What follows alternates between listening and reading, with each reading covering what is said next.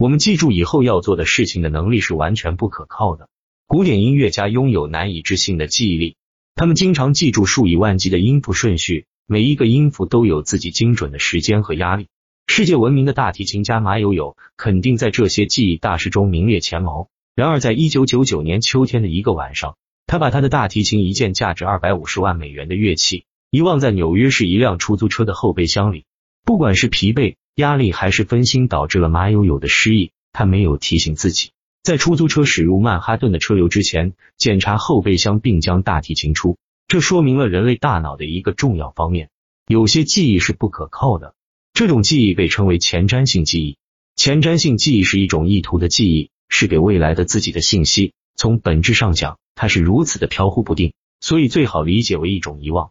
我们会忘记很多事情，比如在回家的路上买牛奶、去干洗衣服，或者取消流媒体服务的免费试用。虽然这些会造成一些不便，但总的来说，他们是良性的。不过，情况并不总是这样。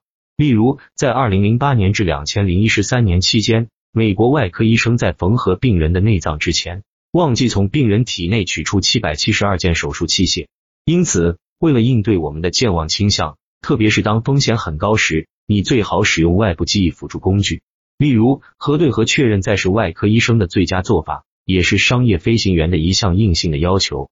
写下待办事项清单，并养成定期翻阅清单的习惯，是一种很好的记忆辅助手段。将清单与你的智能手机或电脑上的日历结合起来，设置提醒和警报。并具体说明需要做的事情。如果你有一个实物提示，把它放在你不能错过的地方。例如，如果你需要带酒去参加一个朋友的晚宴，把酒瓶放在你的门前就可以了。说到开头的故事，如果马友友的大提琴放在出租车车门和他的座位之间，他就不会忘记了。